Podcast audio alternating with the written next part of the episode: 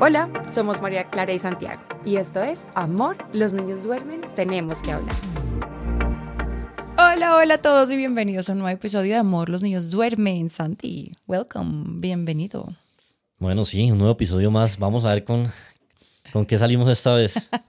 Bueno, hoy vamos a hablar de un tema que está caliente aquí en esta casa porque es que resulta que últimamente hemos tenido muchas discusiones alrededor de la crianza de nuestros niños. Y sé que a muchas familias les pasa que a veces uno logra ponerse de acuerdo en, eh, pues en qué tipo de crianza va a usar o en los métodos o en las maneras o en las formas y eso pues inevitablemente termina em, dejando algunas discusiones entre la pareja que hoy les queremos contar. Son discusiones que yo creo que son normales pero pues sí es muy importante hablarlas, em, porque si no van a generar fricción. Yo creo que pues nosotros llevamos siete años desde que nació Matilde, em, y sabes que no me parece que hayan sido tantas. A mí pregúntenme de la semana pasada, que la semana pasada eso aquí hubo campo de guerra por eso. Estás muy conciliador hoy. Hoy estoy conciliador. no, miren, esto es una realidad que muchos vivimos porque es que resulta que cuando uno habla de criar a sus hijos, uno no solamente lo está haciendo de manera consciente de lo que uno quiere, sino que ahí empiezan a aparecer una cantidad de heridas de infancia, eh, de traumas de infancia. Recuerden que cuando yo hablo de traumas no es únicamente como de verdad cosas de, de golpes y de cosas terribles que todos hemos vivido, sino de cosas que nos han impactado positiva o negativamente. Entonces salen a relucir una cantidad de cosas de, de, la infancia de cada uno que realmente conciliar esto es complejo. Pero bueno, yo creo que sí me parece importante y, chévere y divertido por este podcast que les contemos cuáles son particularmente esas diferencias que hemos tenido. Eh, la semana pasada, em, de verdad que tuvimos varios altercados con esto. y yo creo que, ¿sabes qué? Al final me doy cuenta que era que nos faltaba sentarnos como, como a hablarlo. Eh, a, a, aceptar y ser conscientes de que teníamos una diferencia y que teníamos que llegar a un acuerdo respecto a esto, porque no hay nada más dañino que los niños vean que a raíz de algo que está sucediendo, que los involucra a ellos, termine uno como padre siendo protagonista de ese conflicto y peor aún que termine una discusión.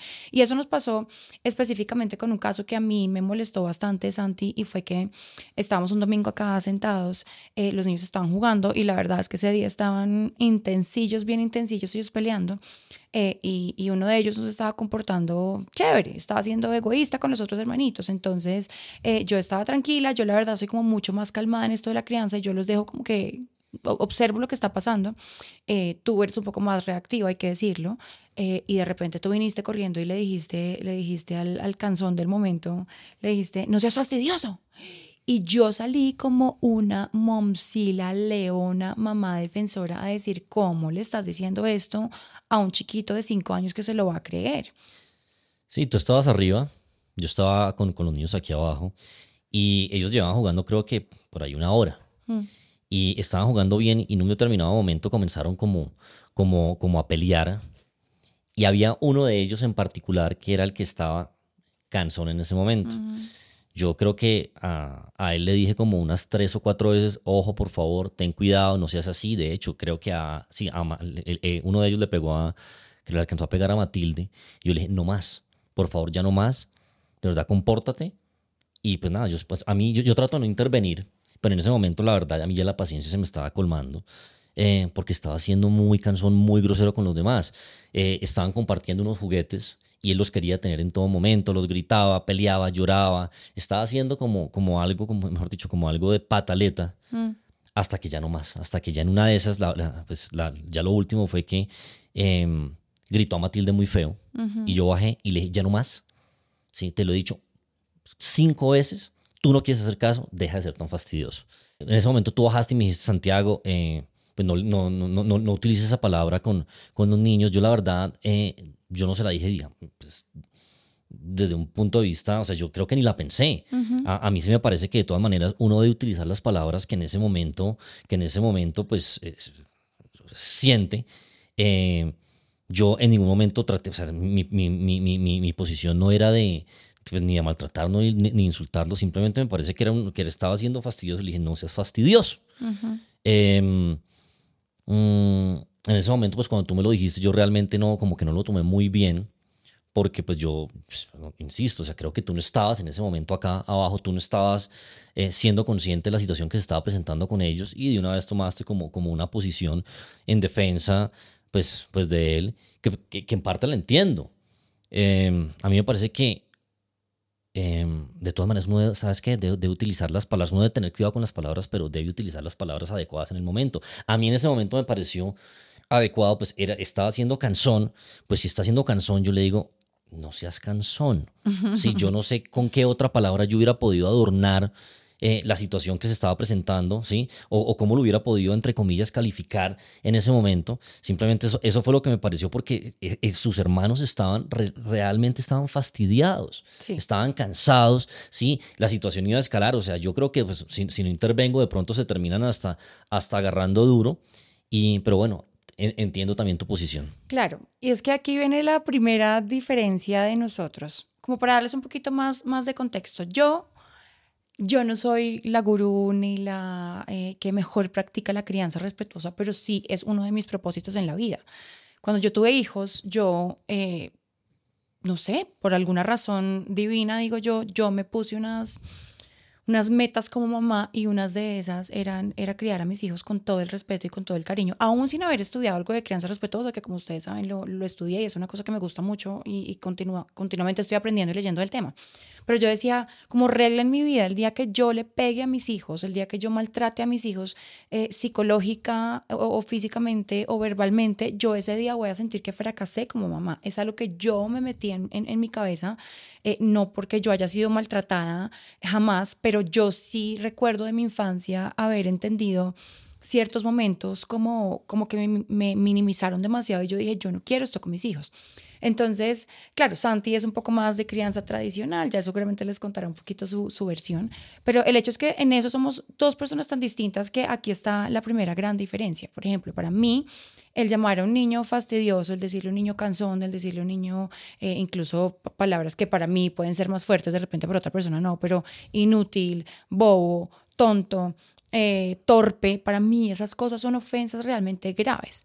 Yo eh, creo que ni siquiera sé si mis hijos entienden esa palabra. Hablemos de la palabra fastidioso, no nos vayamos hasta más allá. Sí, yo creo que vale la pena aclarar eso.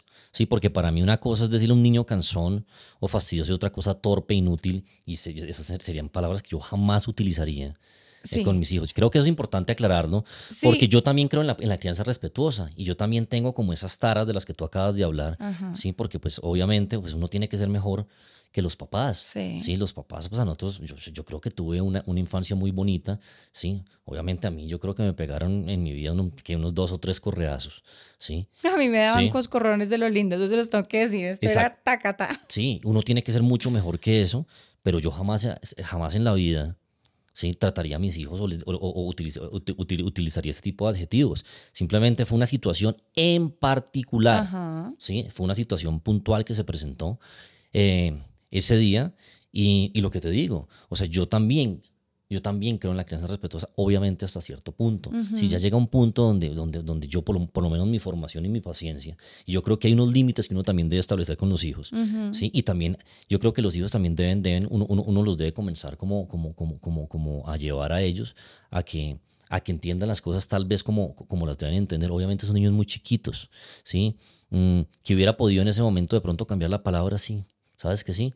Tal vez lo hubiera podido cambiar, pero pues simplemente yo, o sea, yo, yo, yo, yo, la, yo la dije desarmado y fue una situación en particular que se presentó. Y estoy muy de acuerdo con lo que tú dices, ¿sí? Que esos adjetivos como torpe, inútil, estúpido son inaceptables en la un Sí, claro, hay, pero fíjate que es que yo, yo, yo hilo aún más delgado porque para mí, precisamente como un niño tan chiquito no sabe cuál es la diferencia, y creo que ni siquiera entiende la palabra fastidioso. Hay muchas palabras que les decimos a los niños. Eh, impaciente, otras cosas que no necesariamente son malas, pero, pero ellos siempre preguntan cómo qué es. Luego yo me pregunto hasta qué punto lo entienden. Y, y creo que aquí hay una ventaja por la cual yo creo que hemos podido nosotros sacar adelante el tema de la crianza de nuestros hijos sin mayor pelotera, porque tenemos discusiones, pero pues al final siento que estamos alineados en una cosa y es eh, en en el fin que queremos, ¿cierto? Porque aquí nadie acepta el maltrato, aquí nadie acepta eh, groserías, aquí nadie acepta irrespeto, pero en donde nos chocamos un poco es en la forma. Y precisamente para mí el tema semántico, por decirlo de alguna manera, para mí sí tiene un peso impresionante, porque porque cada cosa que tú le dices a un niño, ellos lo absorben de tal manera que es que se lo creen. Luego, no está mal uno tratar de decir, llegar y por lo que tú hiciste, que es llegar y mediar en una situación, porque pues a veces uno tiene que intervenir, nada que hacer, ni modo que los deje ahí pues a su libre albedrío. Tiene que intervenir, pero ¿de qué manera? ¿cierto? Em, y ahí tiene que ver un poco la, la conciencia que uno tiene de cómo afectan las palabras en los niños.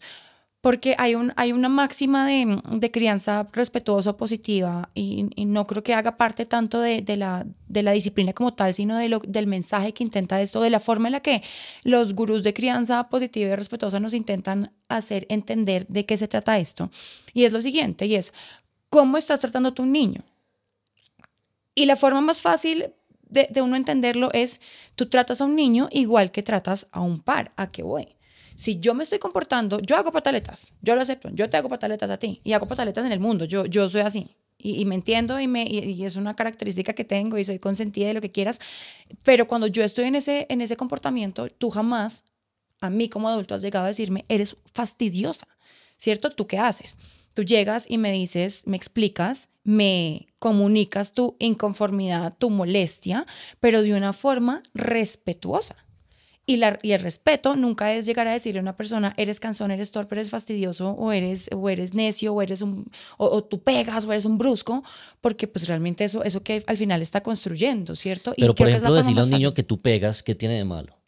¿Sí? Porque yo creo que o sea, si un niño está pegando uh -huh. y uno le dice, es que tú pegas, no, no, no, ¿qué tiene eso, de malo? El problema sea, no es, es, que, eso. es que sabes qué, qué pasa con el tema de la crianza respetuosa. O sea, yo soy muy, yo soy partidario de ese tema, pero que también hay que tener cuidado, porque no nos podemos ir al otro extremo, donde simplemente a los niños no los podemos decir absolutamente nada, uh -huh. ¿sí? Porque entonces los vamos a dañar y eso no es así tampoco. Creo que ese ¿sí? es un error de, de, y en los que hemos caído muchos respecto a ese tipo de crianza como más, más suave y respetuosa valga la redundancia.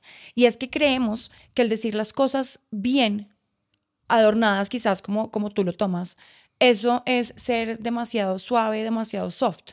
Y eso no tiene que ver con eso, tiene que ver con las formas que para mí, María Clara, son demasiado importantes. Pero si un niño pegó y le dices que tú pegas, entonces uno, uno, uno, uno ¿cómo le dice las cosas a un niño? ¿Sí? Muchas veces hay que decir las cosas como son, porque los niños, o sea, también hay que entender que los niños son inteligentes, ¿sí? Uno no puede subestimar a los niños, los niños muchas veces, mm. o sea, los niños entienden. Obviamente yo sé, hay, hay, tal vez una palabra como fastidioso, de pronto es una palabra un poquito más, uh -huh. más compleja, pero si, si un niño está pegando, es que tú pegas, pues hay que decírselo tal cual es. ¿sí? Yo en eso, yo, yo, yo, yo en eso sí pienso que, que, o sea, que no nos podemos ir al otro extremo, porque pues hombre, uno, uno, uno, uno tratando de acertar, lo que puede es perjudicarlos. ¿sí? Eh, tuvimos otra situación, uh -huh. ¿sí? otra situación, que eso fue hace yo creo que ya un poquito más de tiempo, que fue particularmente en el cumpleaños de, de ellos, de Luciano y Lorenzo. Y pues fueron los tres, Matilde, Luciano y Lorenzo, y fueron otros amiguitos. Y otro de los niños ese día estaba particularmente eh, como, no sé, estaba, estaba, ¿cómo lo dirías tú? Eh, estaba alteradísimo, alterado, él estaba... ¿sí? Sí. Yo diría está supremamente cansón, ¿sí? Estaba supremamente cansón porque desde que llegó gritaba, desde que llegó lloraba y la verdad a mí me ha costado mucho entender ese tipo de cosas, o sea, por ejemplo, Matilde, cuando, desde que nació Matilde, creo que a ti y a mí nos hizo una o dos pataletas, por lo menos que yo tenga, de las que tengo memoria. Y con Luciano y Lorenzo el tema ha sido muy distinto. Y a mí eso me ha chocado muchísimo y creo que es un problema mío. Es un problema mío porque pues yo tengo que entender que ellos son personas distintas. Uh -huh. ¿sí? Matilde es una y ellos son otras. Eh, sin embargo, pues me ha costado porque pues por lo menos hasta, hace un tiempo ellos, y, y, yo no sé si fue un error mío o nuestro, eh, todo lo pedían llorando todo lo pedían llorando y entonces si no le hacíamos caso entonces se ponían, se ponían a llorar y eso a mí me generaba eh, como una frustración grandísima porque pues como no lo había vivido pues creo que no lo sabía manejar y yo no tengo problema con que me pidan cosas, pídanmelas, pero por favor, ojalá no llorando. Entonces yo, yo creo que he, he hecho, he, he, tratado de hacer una terapia con ellos al comienzo, eh, creo que me, me, costaba muchísimo, hoy en día, hoy en día lo manejo de una manera diferente, por favor, pídanme las cosas, pero no, no, no llorando. Ese día, particularmente, pues uno de ellos estaba, estaba tremendo. Eh, y eh, ese día, pues tú no estabas, tú estabas como a dos o tres mesas de donde yo estaba. Y tú, lo, tú la, la, escena que tú viste es que yo estaba hablando con él, con, con, con, con uno de los, de los medios, y de un momento a otro se puso a llorar. Paso seguido, tú te paraste, lo abrazaste, lo consolaste y él obviamente se descargó en ti. A mí eso me molestó muchísimo, porque tú no te tomaste el trabajo de entender cuál era el contexto ¿sí? de, lo que acaba, pues, de lo que estaba pasando. Y lo que pasó fue lo siguiente. ¿sí? Yo, Yo, yo a, ese, a, ese, a ese mellizo, ¿sí? lo que hice fue hablarle, llevaba hablándole yo creo que por lo menos unos 40 minutos de diferentes, de diferentes cosas, por favor, ve disfruta, por favor, eh, maneja las cosas de, de, esta manera, en fin.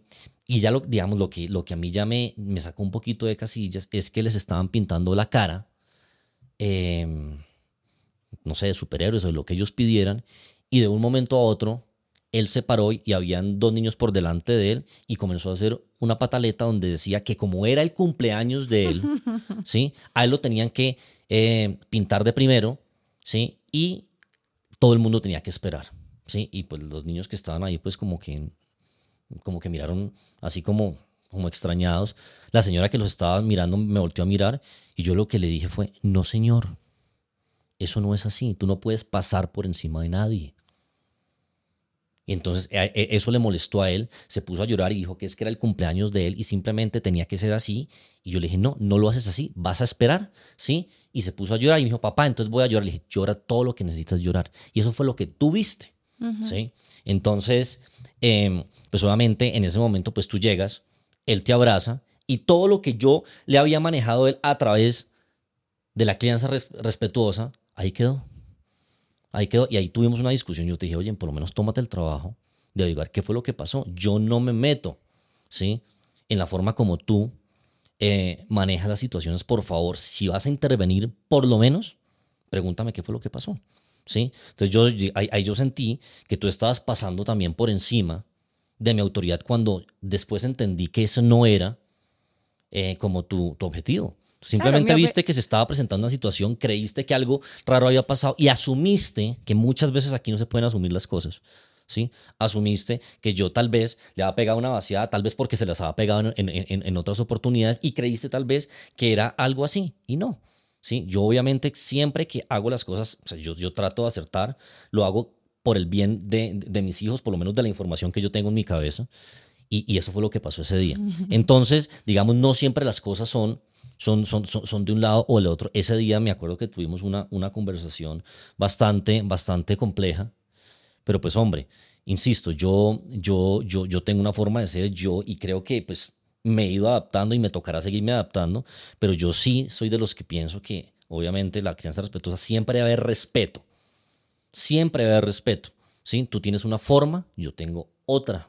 ¿Sí? Para mí siempre es a través del diálogo, a través de la conciliación, pero si ya llega un punto donde no, pues me toca marcar unos límites porque es que sabes qué pasa, si yo dejo que este mello pase por encima de los, de los, de, de, los, dos, de los dos niños que están por delante, le estoy mandando un pésimo mensaje. El día de mañana en la vida, así va a ser por capricho o por lo que sea. De acuerdo. Él va a querer, él va a querer pasar por encima de todas las personas y, sabes que yo no quiero que mis hijos sean, sean así, o sea, mis hijos desde chiquitos, esa formación hay que dárselas, ¿sí? Que respeten a los demás, que les duelan a los demás y, y nada, pues si él tenía en ese momento que llorar, pues hombre, pues... Estamos completamente de acuerdo. Aquí la discusión no es eh, lo que tú le estabas tratando de enseñar, porque sé en el fondo de mi corazón que lo que tú le estás enseñando siempre es algo positivo, es respeto, es respetemos turnos, es seamos justos, es no eh, hagamos al otro lo que no queremos que nos hagan a nosotros, nuestros valores están claros, el tema es la forma y otra cosa, que yo creo que es una conversación que vale la pena que todas las parejas tengamos, y es que sí creo que los padres tenemos roles, a ver, tenemos que estar alineados en los valores, ¿cierto? En a dónde vamos a llegar, nosotros aquí vamos bien, no estamos de acuerdo en las formas y yo hoy en día ya sé que tú y yo no vamos a tener acuerdos en eso, porque tú eres una persona mucho más tajante una persona que los límites, que, que se... Te, lo digo, que se deja llevar al límite de manera más fácil que yo, y eso no es que yo esté mejor que tú, porque simplemente yo soy más paciente y tú no. Es, es, un, es un hecho de, de nuestras personalidades. Eh, el problema aquí es, eh, al final, que, o más bien la conversación a la que yo los quisiera invitar, que al final nos ayuda a nosotros a resolver esto, es eh, cada papá debe tener un rol. El mío, claramente, por mi personalidad, no porque sea mujer, sino porque es que yo soy así, mi rol es femenino, mi rol es de contención, mi rol es de abrazo, mi rol es de cuidado, mi rol es de refugio. Tu rol aquí también es muy marcado como el rol masculino de la regla, de la norma, de lo que debe ser. Em, de, cómo funciona todo, ¿cierto? De, marcar muchas pautas.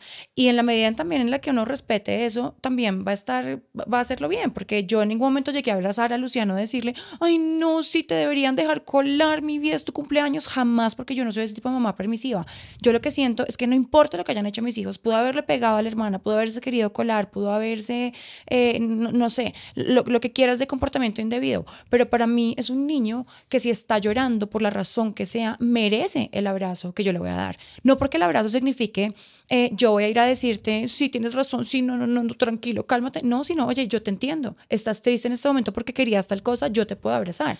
Y el miedo que siempre tenemos nosotros y que ahí nos encontramos un montón es que yo sé que tú piensas, así como eh, yo estoy segura que tú piensas que, que cuando yo hago eso y voy a, voy a rescatarlos, voy a consentirlos, a cumplir mi rol y lo que está en mi cabeza y en mi corazón, eso los va a malcriar de alguna manera, porque es como, yo les dije una cosa y tú les vas y le dices otra, no, yo no estoy diciendo otra cosa, yo te lo estoy diciendo de otra forma, ¿sabes qué? Papá te dijo esto y papá tiene razón y vamos a hacerlo diferente, pero claro que te puedo abrazar y eso no va a quitar la enseñanza que si finalmente vas a tener, porque si tú te pones en ese rol de no y punto, de lo que sea, de cualquiera de los casos que les podemos contar, y yo me pongo en el de, sí, papá tiene razón, sí señor, y usted, ¿eso qué sentido tiene al final? puede que no tenga sentido para ti, pero es que sabes qué pasa de todas maneras debe haber coherencia en la información que se le está dando a, los niños. Una cosa para mí en ese momento hubiera sido, Santiago, ¿qué pasó? Yo te hubiera contado y tú lo abrazas a él porque simplemente es tu estilo.